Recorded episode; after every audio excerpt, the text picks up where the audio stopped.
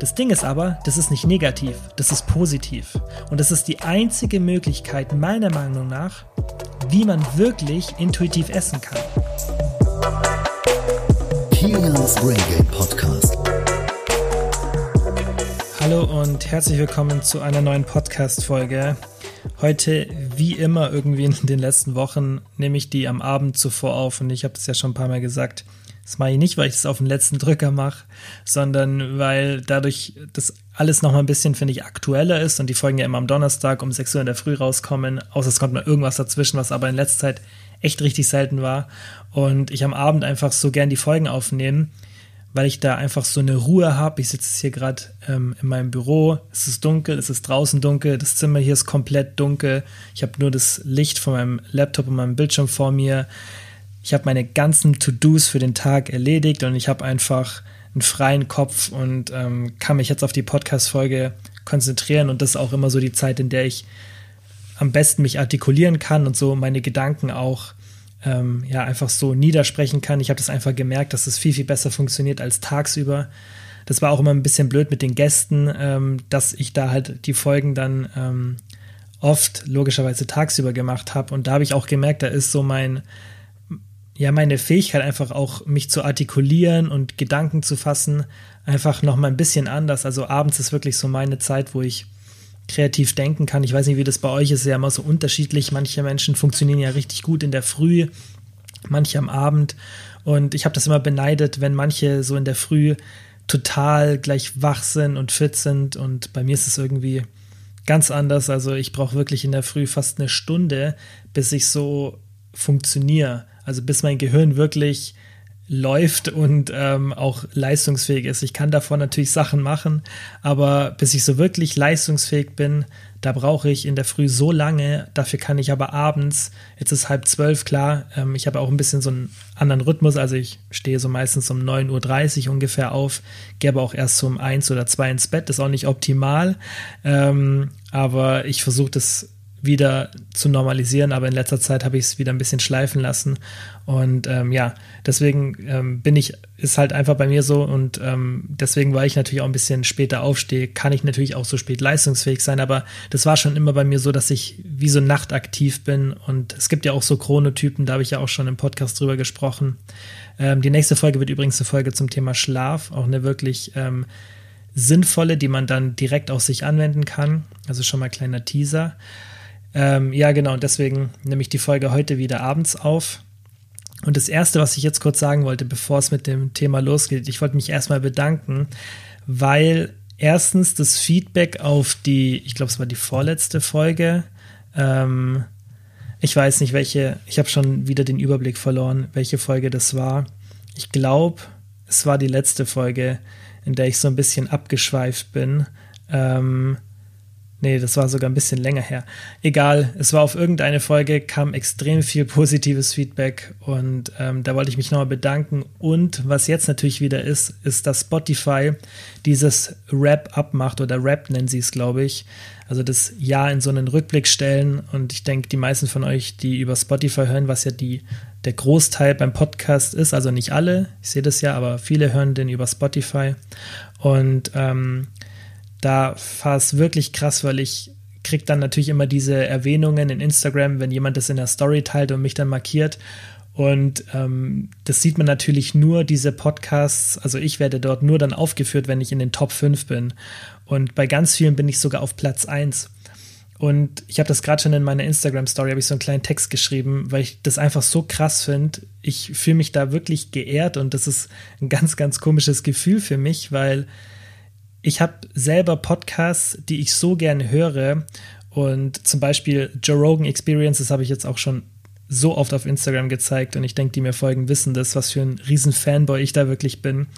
Und für mich ist das komisch, weil wenn jetzt da ein neuer Podcast online kommt von Joe Rogan und ich sehe das auf meinem Handy, ich kriege dann immer direkt eine Push-Mitteilung, dann ich freue mich da so richtig. Und das ist so, ich weiß nicht, mir, mir gibt es einfach richtig viel, diese Podcasts, weil mich das ablenkt. Ich finde die Gesprächsthemen so interessant und ich liebe es einfach. Ich könnte mir das nicht mehr ohne die Podcasts vorstellen. Also ich höre das, wenn ich in der Früh meine erste Runde drehe. Ich gehe immer nach draußen, um wach zu werden. Darüber werde ich auch noch sprechen, wieso ich das mache. Ähm, ich höre das, wenn ich irgendwie koche, wenn ich irgendwie aufräume, wenn ich mich warm mache fürs Training. Ähm, ja, ich würde sagen, ich höre wirklich am Tag so passiv, würde ich sagen, mindestens zwei Stunden Podcast, weil man macht ja immer so ja, keine Ahnung, das, ist, das fängt schon an beim Zähneputzen in der Früh. Also ich habe das wirklich fast die ganze Zeit am Laufen, weil ich das auch mag. Ich bin auch so jemand, ich brauche immer so ein bisschen ähm, Noise um mich herum. Und für mich ist es dann so komisch, wenn das, was ich für einen anderen Podcast empfinde, wenn ich weiß, dass es manche bei mir empfinden. Vielleicht nicht so krass, ähm, wie das jetzt bei mir ist, aber wenn jemand dann mich in den Top 5 hat, ist das wirklich ein komisches Gefühl, weil egal, ob ich jetzt hier die Stats oder so vom Podcast sehe, das ist dann trotzdem noch mal was anderes, wenn man wirklich dann, und da sehe ich ja auch nicht, wie relevant ist dann der Podcast für die Person und ich sehe auch leider nicht, ich sehe natürlich so Statistiken, ähm, aber ich sehe auch nicht wirklich, ja, wie viele Leute noch mal eine Folge hören. Ich kann das schon ungefähr sehen, aber das ist dann trotzdem noch mal was anderes, wenn ich dann sehe, dass viele Leute wirklich viele Folgen hören. Und das ehrt mich richtig krass und deswegen, egal ob du, ähm, wenn du jetzt zuhörst, nur eine Folge hörst oder eine pro Monat oder nur die dich vom Thema her interessieren oder auch ob du alle hörst, das ist egal. Ähm, jeder, der hier zuhört, das, mich ehrt das wirklich, weil, wie gesagt, ich, ich empfinde das für andere Podcasts und ich habe ein Interesse in anderen Podcasts und ich finde es einfach richtig cool, wenn, wenn das hier bei meinem Podcast für andere auch so ist und nicht dadurch, dass es halt für mich was ist, sondern weil es mir, das mir zeigt, dass diese Infos, die ich da rausgebe, die wirklich viele Leute interessieren. Und das ist so für, für mich eigentlich die größte Wertschätzung. Und deswegen mache ich das hier auch. Und ähm, das hat mich gerade, also diese ganzen Erwähnungen haben mich gerade wirklich richtig gefreut, weil das einfach nochmal so ein bisschen greifbarer ist. Deswegen freue ich mich auch jedes Mal, wenn ich eine DM von jemandem vorne euch kriege, was echt oft ist. Und ich würde sagen, mittlerweile sind wirklich fast 50 Prozent meiner Instagram-DMs, vielleicht sogar mehr, ähm, Leute, die über einen Podcast kommen oder die eine Frage durch den Podcast haben oder sich bedanken wollen. Und ähm, ich freue mich da wirklich über jede Nachricht und ich schreibe auch jedem zurück, weil ähm, ich das so und so selbstverständlich finde und schon immer gemacht habe, aber weil mich das einfach extrem freut, weil da viel Zeit ähm, reinfließt und es auch einfach, ich finde das Podcast-Format ist noch mal ein bisschen persönlicher. Also wenn ich da so zu euch spreche, ist für mich ein bisschen oder deutlich persönlicher, als wenn ich jetzt einen Instagram-Post mache oder eine Story. Und deswegen liebe ich das Format so und deswegen ähm, ja, freut mich einfach das, das Feedback so extrem. So, ähm, jetzt genug gelabert und ich würde sagen, ähm, ich fange mit der Folge an. Ich denke, ihr habt es ja schon im Titel gesehen, um was es geht, und zwar um das Thema intuitives Essen. Und das ist so ein Thema, das ich hier schon mal behandelt habe, aber ich habe jetzt noch mal so ein bisschen meine Gedanken noch mal ein bisschen strukturierter aufgeschrieben. Und was ich ja normalerweise nicht so mache bei dem Podcast, aber ich habe mir jetzt wirklich auch so ein paar Punkte aufgeschrieben, ähm, über die ich jetzt sprechen will, weil das ein Thema ist, das sehr, sehr wichtig ist, finde ich, weil es immer präsenter wird und weil das Thema Essverhalten allgemein was ist, was ich sehr, sehr wichtig finde. Und ähm, ich finde es halt auch wichtig, dass man, dass man da, egal wie, ähm, wie sage ich das, egal was für eine Wunschvorstellung man hat ähm, vom Essverhalten, dass man sich trotzdem mit der Realität auseinandersetzen muss. Und das wird jetzt so eine Folge, in der es viel darum geht. Denn intuitives Essen, ähm, ich fange jetzt erstmal von Grund auf an, was ist es überhaupt, intuitives Essen?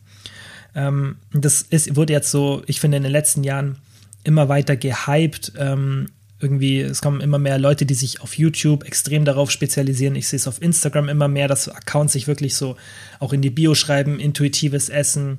Und ich möchte es gar nicht kritisieren. Also ich möchte gerade nur meine, meine Sicht darlegen, ähm, wie ich das, die aktuelle Entwicklung sehe. Und ähm, es gibt Bücher, ähm, es gibt sogar, glaube ich, ähm, ganze Ernährungsprogramme, ähm, die wirklich nur darauf basieren.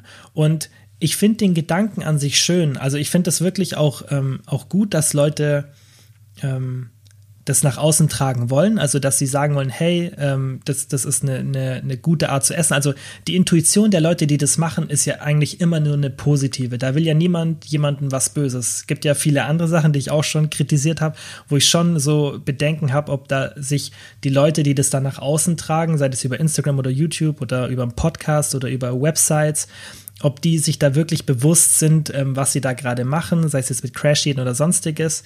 Aber ich denke, bei dem Thema intuitives Essen, da haben diese Leute wirklich eine gute Intention. Oft sind es dann auch ähm, Leute, die sehr spirituell sind, würde ich sagen. Also da kann man die ja schon jetzt nicht in eine Schublade stecken, aber ich denke, ihr, ihr, könnt euch schon vorstellen, was für Leute das normalerweise promoten, die als allgemein so ein bisschen einen ähm, ganzheitlicheren Mindset haben und ähm, auch da emotional einfach ähm, mit, ne, mit einer guten Intention rangehen und einfach, ähm, denke, Leuten helfen wollen, dass sie entspannter und intuitiver essen. Und wie gesagt, ich finde, ich finde, das ist eine, eine, eine, gute Idee und ein schöner Ansatz. Ähm, das Problem ist nur, dass diejenigen, die das promoten oder ähm, jeder, der das machen will, sich dennoch Gedanken übers Essen machen wird. Und diese Vorstellung vom intuitiven Essen ist, so wie es oft promotet wird, nur, eine, äh, nur ein Wunschgedanke. Das ist nichts, was mit der Realität zu tun hat und nichts, was wirklich für 90 Prozent der Menschen oder sagen wir 80 Prozent der Menschen möglich sein wird. Es gibt natürlich eine Ausnahme, wie man intuitiv essen kann. Und ich werde jetzt auch gleich erklären, wieso ich denke, dass intuitives Essen nicht möglich ist. Es gibt eine Ausnahme, würde ich sagen, oder zwei besser gesagt. Es gibt einmal Menschen, die einfach extrem genetisch für die jetzige Zeit ähm, bevorzugt oder, oder äh, vorteilhaftet sind. Ja, die haben einfach eine gute Genetik in dem Sinne, dass sie extrem wenig Hunger haben und sehr aktiv sind. Und diese Menschen, die das von Haus aus sind, ihr kennt sicher solche Leute, wo ihr das Gefühl habt, vielleicht bist du selber sogar so, die Person kann essen, was sie will und sie nimmt nicht zu. Und ich habe das auch schon in der Folge erklärt, aber ich werde auch noch mal eine separate Folge über das Thema machen, weil das so interessant ist und auch so ein Aha-Moment ist, wenn man das ganze Szenario versteht. Das sind nicht Menschen mit einem perfekten Stoffwechsel, die haben einfach nur extrem wenig Hunger und bewegen sich sehr viel. Und natürlich wirkt es dann so, als könnten die alles essen, weil du siehst die vielleicht nur, wenn sie mit dir irgendwo sind, ihr seid essen oder du besuchst die Person oder sie besucht dich und dann isst die Person extrem viel. Du siehst aber nicht, wie viel isst die Person sonst und du sagst dann, ja, die isst auch sonst extrem viel. Kann sein, aber vielleicht hat sie dann ein paar Tage in der Woche an denen sie fast gar nichts isst und du bekommst es gar nicht mit, weil sich der Hunger von der Person einfach sehr gut reguliert. Oder, was auch sein kann, dass die Person einfach extrem, extrem aktiv ist, ohne es zu merken, ja. Ähm, und dadurch einfach einen Großteil der Kalorien verbrennt. Also viele Faktoren spielen da natürlich eine Rolle. Und es gibt auch Menschen, die ein bisschen besser die Nährstoffe verwerten, also in Bezug auf ähm, Muskelmasse etc. Also da gibt es auch nochmal einen Unterschied. Aber ähm, das ist, wie gesagt, das eine Szenario, dass eine Person genetisch extrem gut ausgestattet ist für diese Situation. Ja? Ähm, und die zweite ist, dass man, wenn man intuitiv essen möchte, dann kann es theoretisch klappen, aber so habe ich das ehrlich gesagt, außer von Stephen Guyenet, ähm, der, das ist ein richtig, richtig geiles Buch, kann ich jedem empfehlen. The Hungry Brain. Ähm, keine Werbung, aber ähm, ich liebe das Buch, habe es schon wirklich locker fünfmal gelesen. Ähm, und das ist einfach ähm, ein, ein richtig, richtig, richtig, richtig richtig geiles Buch, ähm, wenn es ums Thema Ernährung geht. Ist aber wirklich nichts für Beginner. Also da geht schon echt sehr in die Tiefe, kann vielleicht für manche auch ähm, langweilig werden, aber ich finde es ein geiles Buch und ähm, wer mehr über Ernährung lernen möchte außerhalb des Podcasts hier, ähm, dem kann ich das Buch auf jeden Fall empfehlen. Und ähm, Stephen Genet äh, macht so dann die Schlussfolgerung in dem Buch, also Spoiler Alert, aber es ist ja keine spannende Geschichte im Buch, ähm, dass so im Endeffekt die einzige Möglichkeit, wie wir unser Gewicht halten können, ist, dass wir ungenießbare, also non-palatable Foods, ungenießbare Lebensmittel konsumieren. Und das hat viel mit dem Dopaminmechanismus ähm, zu tun, ähm, den ich jetzt auch gleich noch ein bisschen erklären würde, werde. Und ähm, diese zweite Möglichkeit hätte man auch, dass man sagt, okay, ich esse intuitiv, aber ich esse nur Sachen, die eigentlich nach nichts schmecken. Zum Beispiel einfach eine Kartoffel gekocht ohne Butter, ohne Salz. Das Beispiel bringt er auch in seinem Buch. Ja. Oder irgendwie, keine Ahnung, wenn ein Salat isst, dann kein Dressing dazu, kein ähm, Hähnchenfleisch dazu. Einfach nichts, was das, was das Ganze schmackhaft macht. Und ähm, wenn wir das machen, dann bewegen wir uns in ein Szenario, das für uns natürlich ist, ja, mit Nahrungsmitteln, die wir sonst so auch ähm, früher ähm, gefunden haben, ja, in der Zeit einfach, in der sich unser Körper entwickelt hat. Und ähm, wenn wir das machen, dann wird es vermutlich möglich sein, wirklich intuitiv zu essen, das heißt auf den Hunger zu hören. Aber ich habe jetzt von, glaube ich, klar, ich schaue jetzt auch nicht so explizit nach, was die Leute da ähm, ganz genau für Tipps geben, aber wenn ich das immer so flüchtig betrachte, habe ich jetzt noch nie in einem Video oder einem Post gesehen, dass die Person, die jetzt intuitives Essen promotet, diese Herangehensweise als optimale ähm, darstellt. Also normal wird dann eher so mit Emotionen und auf den Körper hören und etc. Und wie gesagt, ich finde den Ansatz echt schön, aber wenn man es wissenschaftlich betrachtet, funktioniert es halt nicht. Und das ist einfach ein Fakt. Also intuitives Essen in der jetzigen Welt wird für 90 oder 80 Prozent der Menschen nicht funktionieren. Wie gesagt, ausgenommen diese 10 bis 20 Prozent, die einfach von der Genetik her, vielleicht ist auch ein bisschen mehr vom Prozentanteil, die da einfach Glück haben, dass sie wenig Hunger verspüren und sehr aktiv sind. Und alle anderen, die werden sich mit dem Gedanken anfreunden müssen, dass sie immer ein bisschen auf ihr Essen achten müssen. Aber dazu komme ich dann auch am Schluss nochmal, ähm, wenn ich dann auch Tipps ganz konkret gebe, wie ich es machen würde.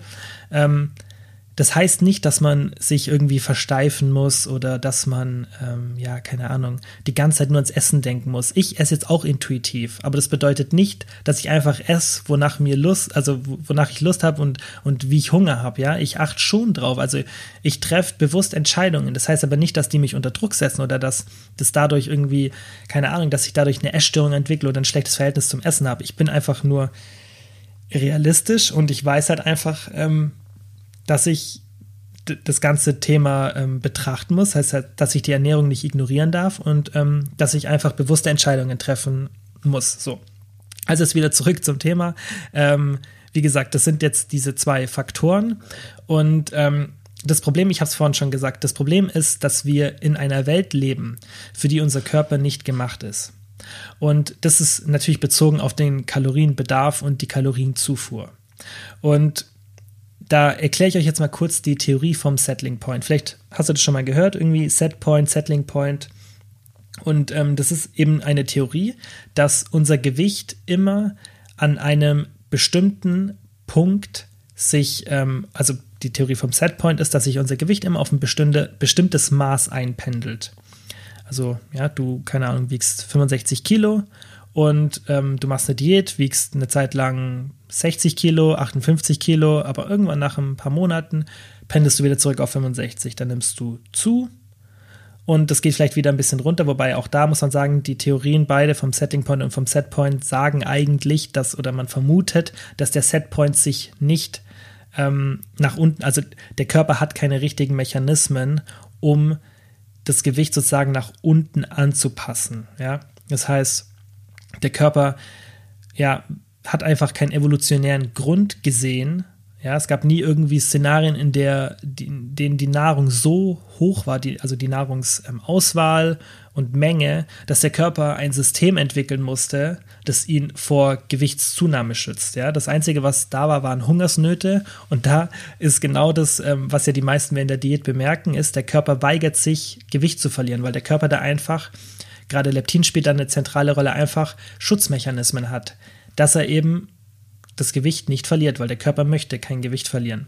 Und die Theorie vom Settling Point, die ist, finde ich, die schlüssigere, weil die ähm, halt äußere Einflüsse mit einbezieht.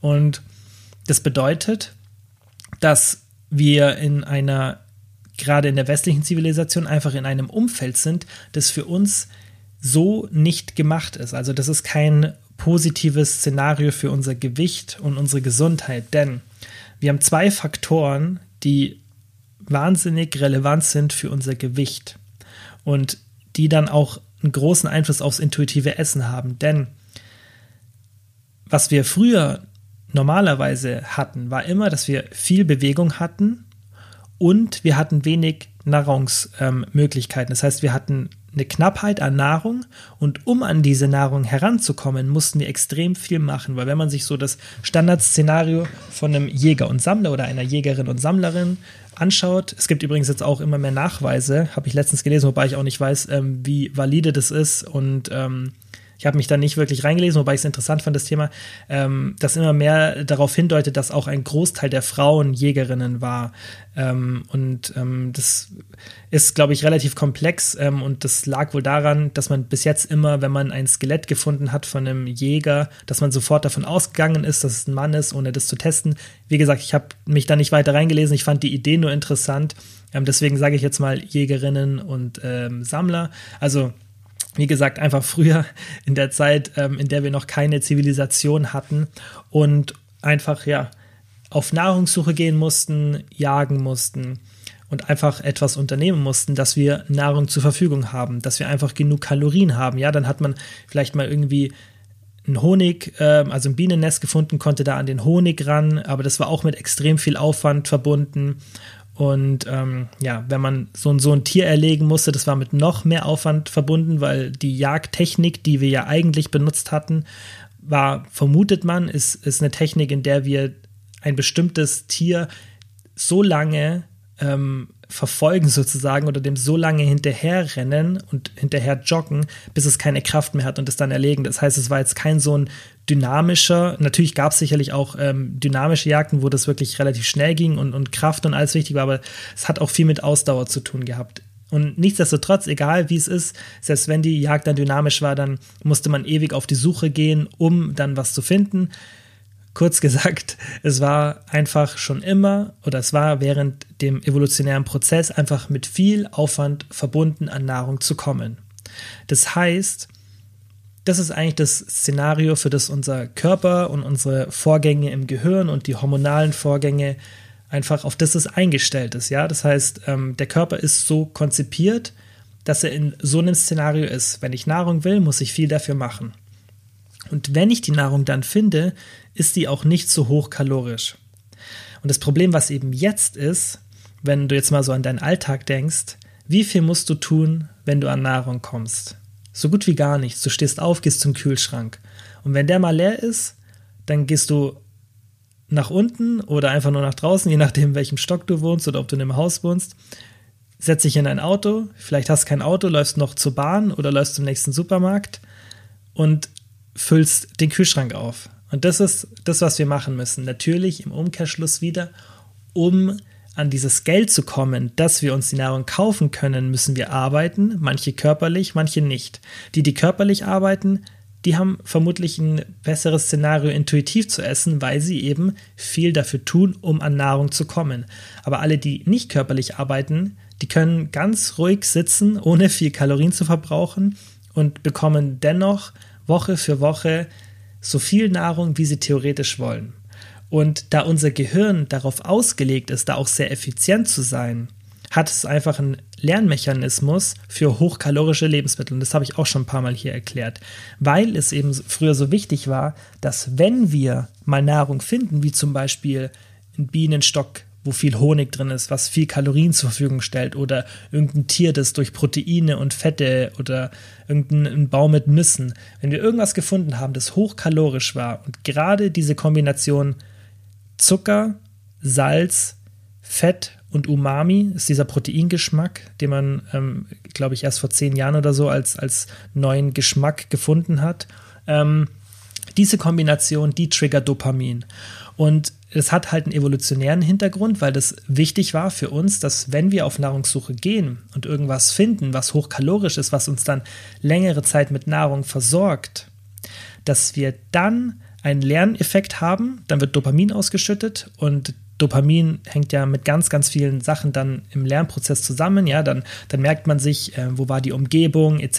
Das heißt, wenn du das nächste Mal in der Umgebung bist, dann kriegst du ein, wieder einen Spike und ähm, dann wird das einfach ähm, reinforced, also verstärkt diese Handlung, die du gemacht hast. Und so ist es ein ewiger Prozess und ähm, so wird sowas ganz, ganz stark gefestigt. Und deswegen ist es auch für uns so schwer, Junkfood zu widerstehen, weil der Körper einfach ja da einfach ein simples oder was heißt simples, eigentlich ein sehr komplexes Lernsystem über die Evolutionszeit entwickelt hat, um uns beizubringen, okay, das war gerade gut, dass du hier den Honig gefunden hast. Nächstes Mal nimmst du den gleichen Aufwand wieder auf dich, um den Honig zu finden. Und wenn du ihn dann gefunden hast, dann belohne ich dich wieder mit einem schönen Gefühl. So ist es relativ simpel gesagt.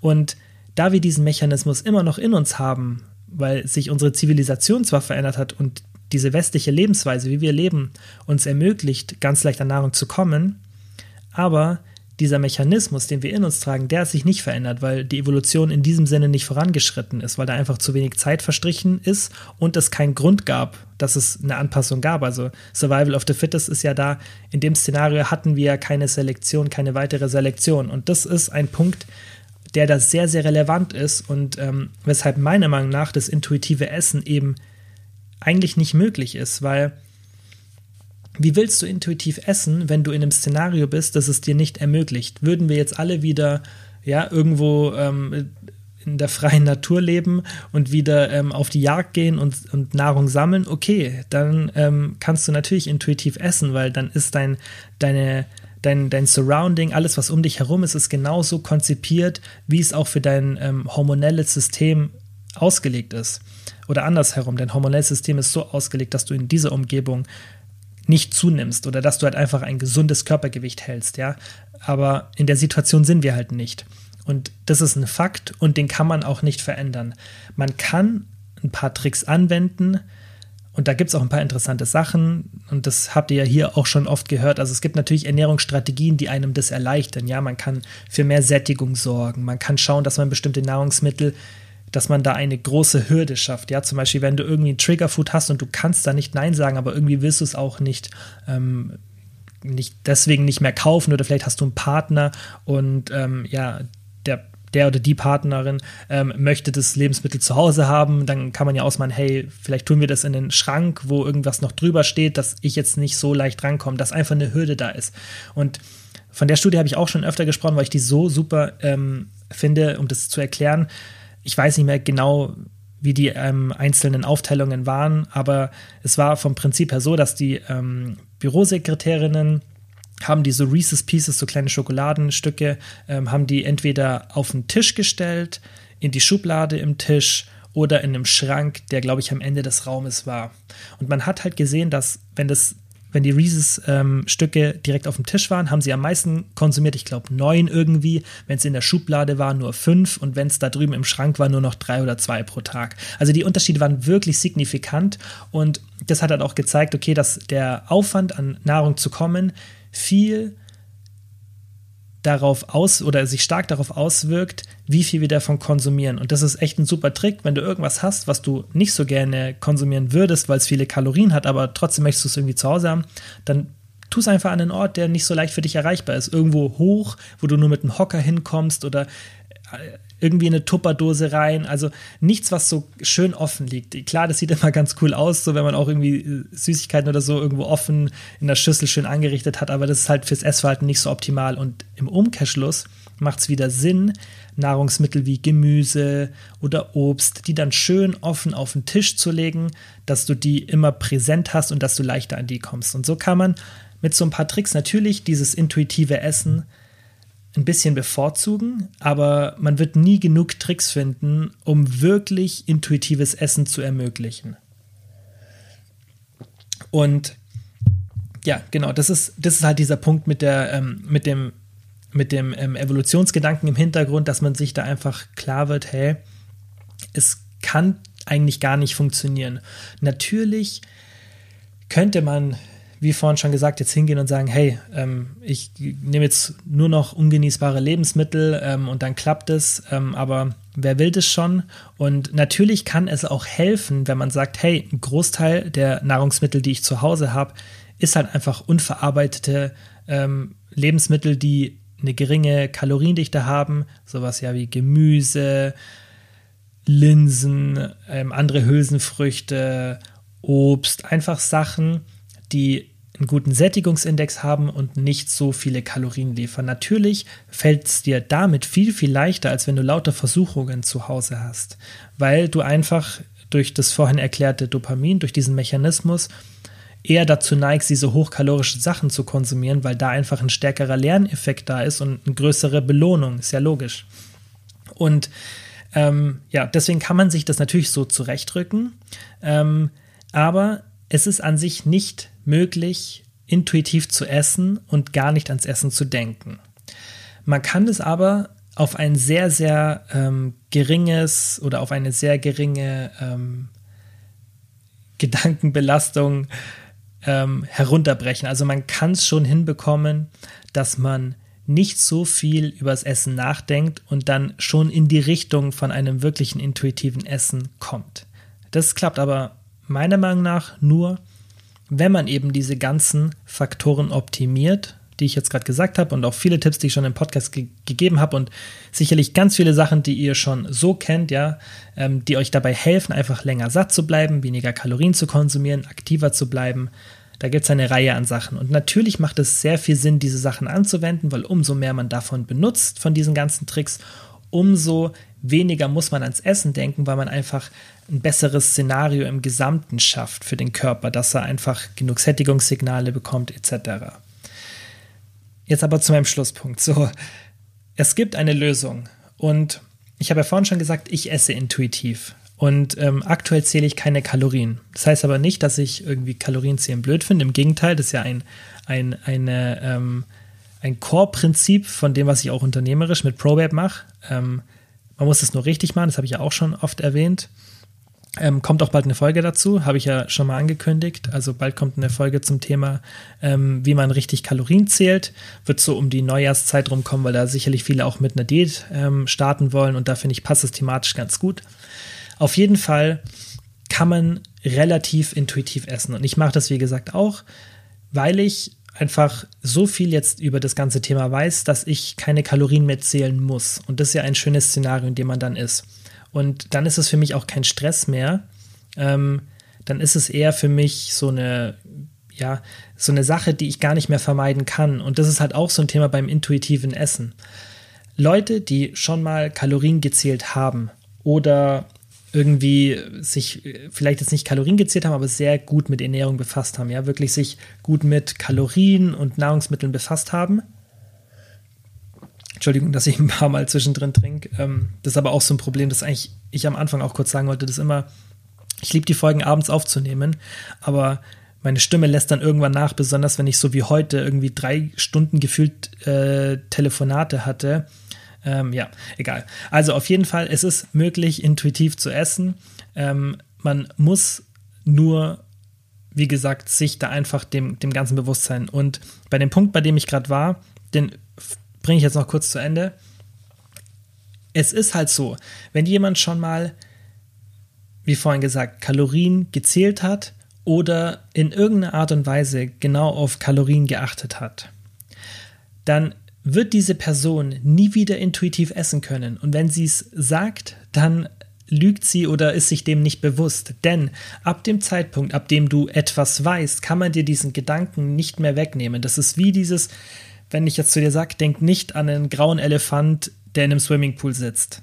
Da hast du jetzt genau daran gedacht. Und wenn du jetzt noch weiter versuchst, nicht dran zu denken, dann wirst du weiter an diesen grauen Elefant im Swimmingpool denken.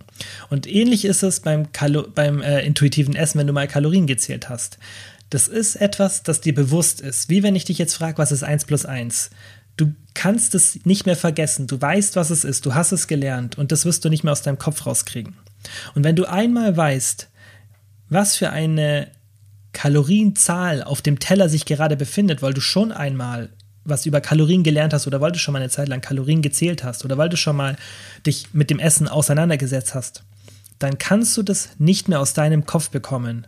Und das ist ein Fakt. Das heißt, du wirst, wenn du einmal Kalorien gezählt hast, immer, wenn du eine, wenn du Nahrung siehst ungefähr wissen, wie viel Kalorien die hat. Vielleicht nicht genau, aber du wirst wissen, ob das gerade viel oder wenig Kalorien hat. Das Ding ist aber, das ist nicht negativ, das ist positiv. Und das ist die einzige Möglichkeit, meiner Meinung nach, wie man wirklich intuitiv essen kann. Weil in dem Moment, in dem du das verinnerlicht hast und in dem Moment, in dem du mal eine Zeit lang Kalorien gezählt hast, deswegen sage ich auch immer, hey, jeder, der anfängt oder wirklich auf Dauer sich gesund ernähren will, der sollte mal eine Zeit lang Kalorien gezählt haben. Nicht, weil ich irgendwie ein Control-Freak bin oder das so irgendwie ideologistisch betrachte, dass jeder Kalorien zählen sollte. Nein, weil ich einfach einen riesen Skill dahinter sehe. Du kannst ab diesem Zeitpunkt, ab dem du das gemacht hast, Nahrung sehr intuitiv betrachten. Und nur wenn du das mal gemacht hast, nur wenn du mal gelernt hast, was das überhaupt ist, was hier in einem Teller vor dir steht, nur dann kannst du auch mit Entspanntheit sagen, hey, das hat irgendwie, keine Ahnung, vermutlich so Richtung 800 oder 1000 Kalorien. Das muss auch nicht, also wenn ich jetzt intuitiv esse, ich sag nicht, hey, das hat xx Kalorien. Ich betrachte einfach meinen ganzen Tag und ich weiß, okay, wenn ich mir gerade das und das mache, das ist jetzt gerade nicht so hochkalorisch. Ja, das, wenn ich jetzt mir ein Abendessen mache oder ähm, ja, ich irgendwas so mittags mache, dann weiß ich, hey, das hat jetzt vermutlich ist es in diesem Kalorienbereich. Ich mache es aber nicht bewusst, dass ich mir jetzt überlege, ah, sind das jetzt 800 Kalorien, sind das jetzt 900 Kalorien? Das mache ich nicht. Ich habe einfach ein Gefühl dafür, wie mein gesamter Tag aussieht. Und ähm, ich plane das auch nicht vorher, sondern ich esse wirklich, wie man sagt, intuitiv. Auch natürlich, weil ich eine Routine drin habe. Aber ich habe einfach am Ende des Tages ein Gefühl und kann sagen, okay, das waren jetzt 3000 oder das waren jetzt 2000 Kalorien. Und das kann ich unterscheiden. Und man muss da gar nicht so akribisch sein, besonders wenn man sagt, hey, ich will gerade nur mein Gewicht halten, ja, ich will jetzt nicht irgendwie abnehmen. Natürlich würde ich, wenn ich jetzt abnehmen würde, auch wieder mehr drauf achten, das ist logisch. Aber wenn ich jetzt gerade nur vom Gewicht halten rede, dann reicht mir das. Und das kann ich eben nur, weil ich schon mal Kalorien gezählt habe. Klar, ich habe es schon länger als sechs Monate Kalorien gezählt, aber ich würde das auch jedem zutrauen, der mal sechs Monate Kalorien gezählt hat, der einfach wirklich konstant sich einmal da durchgeboxt hat, auch wenn man da keine Lust drauf hat, wobei es an sich, wenn man das korrekt macht, ähm, gar nicht so ein Aufwand ist. Und dann kriegt man das auf jeden Fall hin und dann muss man es natürlich entspannt machen, dass man da sich nicht zu sehr versteift. Aber wenn man es mal gemacht hat, dann ist es ein Riesenskill und ab dem Zeitpunkt kann man dann auch intuitiv essen. In Anführungszeichen, weil man wird trotzdem einfach ein bisschen drauf achten müssen und nicht nach dem komplett immer nach dem Hunger essen. Weil ich zum Beispiel, ich habe jetzt halt auch Glück. Ich habe von der Genetik her, würde ich sagen, schon ein bisschen Glück, dass ich eher zu weniger Hunger neige, besonders wenn ich zum Beispiel jetzt, wie jetzt in so einer stressigen ähm, Situation bin, weil das habe ich jetzt schon ein paar Mal gesagt, bei mir ist unternehmerisch gerade einfach extrem viel los und dann mit dem Umzug und so. Und ich bin ja jemand, ich neige dazu, wenn ich viel Stress habe, dass ich weniger esse. Und ich habe eigentlich Dauerstress. Das heißt, das spielt mir in die Karten. Ähm, aber dennoch muss ich manchmal bewusste Entscheidungen treffen und ähm, mich gegen bestimmte Sachen einfach entscheiden. Also ich muss eine bewusste Entscheidung treffen, dass ich sage, hey, ich esse jetzt nicht nochmal ein Maxi King oder keine Ahnung. So Sachen, die mich halt triggern. Und das ist eine bewusste Entscheidung, aber das heißt ja nicht, dass ich dann gar nicht mehr intuitiv esse. Ich, ich esse schon so ein bisschen nach meinem Hunger, aber ähm, das ist halt so ein Zwischending. Und ähm, es wird leider nicht möglich sein, da komplett den Kopf auszuschalten, weil in dem Moment, in dem du den Kopf ausschaltest und wirklich, wenn du wirklich sagst, hey, ich denke gar nicht mehr daran, ich esse einfach nur nach meinem Hunger, dann werden die meisten über einen bestimmten Zeitraum irgendwann, es kann auch langsam passieren, zunehmen. Und das ist einfach so aus dem Fakt, den ich vorhin erklärt habe, dass wir einfach in einer Welt sind, die uns kurz gesagt zu leicht ermöglicht, an Nahrung zu kommen, an hochkalorische Nahrung, die uns überall, ähm, überall sind Versuchungen, überall ist Werbung, überall sind Plakate, wenn man durch den Supermarkt geht mit ein bisschen Hunger, das triggert alles und ähm, wir müssen uns extrem wenig bewegen, besonders jetzt während dem Lockdown ist es noch schlimmer. Und ähm, deshalb ist intuitives Essen einfach meiner Meinung nach eine Wunschvorstellung. Und ähm, man muss sich mit diesem Fakt einfach ähm, auseinandersetzen. Aber wie gesagt, das, ich finde es halt bei sowas wichtig, dass man dann nicht so sagt, dass man da nicht so ideologistisch an das rangeht und, und sich denkt, oh nein, ich wollte aber, ich dachte, das geht und ich, ich wollte intuitiv essen und das ist ja so, ist eine schöne Vorstellung, weil ich finde es auch eine schöne Vorstellung. Es ist an sich wirklich, ich finde es auch, deswegen habe ich am Anfang gesagt, ich finde das, dass die Leute das promoten wollen und, und mehr an die Leute bringen wollen. Ich finde, es ist eine, es, es ist eine gute Intention dahinter. Das Problem ist halt nur, dass es leider nicht funktioniert. Und ich finde den Gedanken super und ich wäre der Erste, der ähm, euch erzählen würde, dass es geht. Aber wenn man halt so den wissenschaftlichen Stand betrachtet und der ist eigentlich sehr, abgerundet. Also da ist jetzt nichts, was jetzt äh, so extrem offen ist. Klar, man ist sich noch nicht immer, also man ist sich aktuell immer noch nicht so ganz klar, woher das ganze Übergewicht und so kommt, weil immer denkt man, man hat's und dann kommt irgendwas Neues und wirbelt das ganze Ding nochmal auf und dann kommt wieder irgendeine Entdeckung und dann ähm, sind es auf einmal die Gene, dann sind es auf einmal Darmbakterien. Das, es dreht sich ja immer so. Also wenn man das epidemiologisch betrachtet und wirklich Riesengruppen betrachtet, nicht so Einzelfälle. Ähm, ja, auf jeden Fall, ich, ich kann mir nicht vorstellen, dass sich dieses Bild, das wir jetzt im, im wissenschaftlichen Stand haben, ändert und ähm, dass dann irgendwann was rauskommt und man merkt, okay, hey, wir können doch intuitiv essen und dass wir alle zunehmen, liegt an XY. Das liegt einfach ganz klar an der Nahrung, die wir zur Verfügung haben und daran, dass wir wenig dafür machen müssen. Und das ist eigentlich relativ klar und auch wissenschaftlich erwiesen. Und deshalb, ähm, wie gesagt, ist intuitives Essen einfach ähm, eine Sache, die er erreichbar ist, würde ich sagen, aber nicht auf dem Weg, auf dem es viele promoten.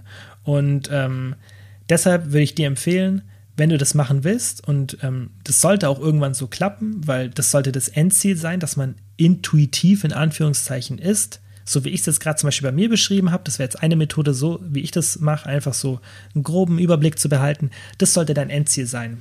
Aber das funktioniert natürlich nur, wenn du wirklich ein gutes Verständnis von Ernährung hast. Und da muss man halt auch bedenken, wenn jemand jetzt genetisch gesehen nicht so viel Glück hat, in Anführungszeichen, wie ich, wobei das früher eigentlich Pech gewesen wäre für mich, weil wenn ich nicht so einen krassen Drive habe oder halt nicht so, nicht so diese Mechanismen habe, ähm, die mich viel zum Essen treiben, dann ist ja eigentlich in der Natur was Schlechtes, wenn ich jetzt ähm, jagen und sammeln müsste, weil ich da vielleicht nicht so einen krassen Drive hätte. Also es ist nur für die jetzige Situation was Positives für mich. Und wenn man jetzt genetisch bedingt einfach ein bisschen mehr Hunger hat und vielleicht auch weniger aktiv ist, dann, ähm, wenn man dann intuitiv essen muss, dann muss man halt einfach noch mal ein bisschen mehr darauf achten als ich jetzt zum Beispiel. Ja, da muss man einfach vielleicht ein bisschen die Mahlzeiten noch genauer anschauen, nicht wie ich jetzt sagen, okay, das hat jetzt keine Ahnung, ich schaue jetzt gar nicht auf den Kaloriengehalt äh, der Mahlzeit, ich schaue einfach nur, dass ich jetzt nicht so hochkalorische Mahl äh, Nahrungsmittel verwende, so mache ich es zum Beispiel ähm, und habe dann so einen ungefähren Blick, was ich am Tag so gegessen habe und denke mir, ah, okay, das war jetzt auf jeden Fall nicht zu viel ähm, und das passt so, ja, oder wenn ich dann merke, jetzt habe ich die letzten zwei, drei Tage echt schon ein bisschen zu viel gegessen, dann, dann fahre ich halt ein bisschen runter, so, so mache ich es und wie gesagt, wenn man halt genetisch bedingt ein bisschen mehr Hunger hat, dann müsste man halt da noch ein bisschen mehr drauf achten. Aber ja, das ist das Fazit. Ähm, es klappt auf jeden Fall. Es klappt halt nur mit einer bestimmten Technik und dennoch mit ein bisschen, ja, einfach Gehirnkapazität sozusagen. Man muss auf jeden Fall den ein oder anderen Gedanken am Tag übers Essen verschwenden. Und ähm, man kann nicht einfach nur nach Hunger und Lust und Laune essen. Wie gesagt, für manche mag das super klappen und vermutlich sind es auch genau die Leute, die das dann promoten. Vielleicht sind genau das die, die genetisch bedingt einfach Glück haben und wenig Hunger haben und die sagen dann, hey, bei mir klappt es, ich kann intuitiv essen, mit den und den Techniken, mit denen habe ich es für mich ausprobiert, das klappt, wenn ich äh, irgendwie den und den mentalen ähm, Weg fahre, ja, dass ich äh, so ein Gedankenkonstrukt mache und wenn ich das und das mache, dann klappt es. Aber die Leute denken nicht nach und sagen, hey, für mich klappt es, aber für dich vielleicht nicht. Und das finde ich ist immer ganz wichtig, weil das versuche ich euch ja auch im Podcast immer rüberzubringen. Ich sage ja ganz oft, wie es bei mir ist. Und dann sage ich immer, guck mal, bei mir ist es so, aber bei euch ist vielleicht so oder bei vielen ist vielleicht auch wie bei mir, aber man muss halt immer, wenn man, wenn man anderen Leuten Wissen mitgibt, muss man das ganze Bild kennen und darf nicht nur von sich ausgehen. Weil Sachen, die für mich klappen, die klappen für die meisten nicht, weil ich zum Beispiel habe beim Gewichtsverlust relativ wenig Probleme. Das hat schon immer ganz gut geklappt. Ich weiß aber aus meinen Online-Coachings und aus tausenden DMs, die ich hin und her geschrieben habe und aus der Literatur, die es gibt, dass wahnsinnig viele Menschen Probleme beim Abnehmen haben. Und deswegen darf man da nicht immer so von sich auf andere Schlussfolgern. Und ich denke, das ist das, was viele ähm, beim intuitiven Essen, die Leute, die das promoten, vergessen, dass vielleicht das, was für sie klappt, nicht für andere klappt, weil einfach die genetische Ausstattung eine komplett andere ist. Und deshalb, wenn du intuitiv essen willst, dann hoffe ich, dass ich dir jetzt hiermit nicht irgendwie ähm, ja irgendeinen Traum oder einen Wunsch genommen habe, weil das wollte ich damit nicht. Ich wollte einfach nur dir eine Anleitung geben, wie du es machen solltest. Und wenn du das so machst, dann wird es auf jeden Fall klappen. Und dann benutze die Tipps, benutze die Tipps, die ich hier im Podcast gebe oder die du von anderen Leuten bekommen hast oder ja, Sachen, die du über die Zeit selber über dich herausgefunden hast, die dir dabei helfen, deine Nahrungszufuhr ohne viel Aufwand gering zu halten, weil das ist immer ja das Ziel, das wir meistens haben. Klar, auch manche wollen zunehmen, da ist das Szenario dann ganz ein anderes.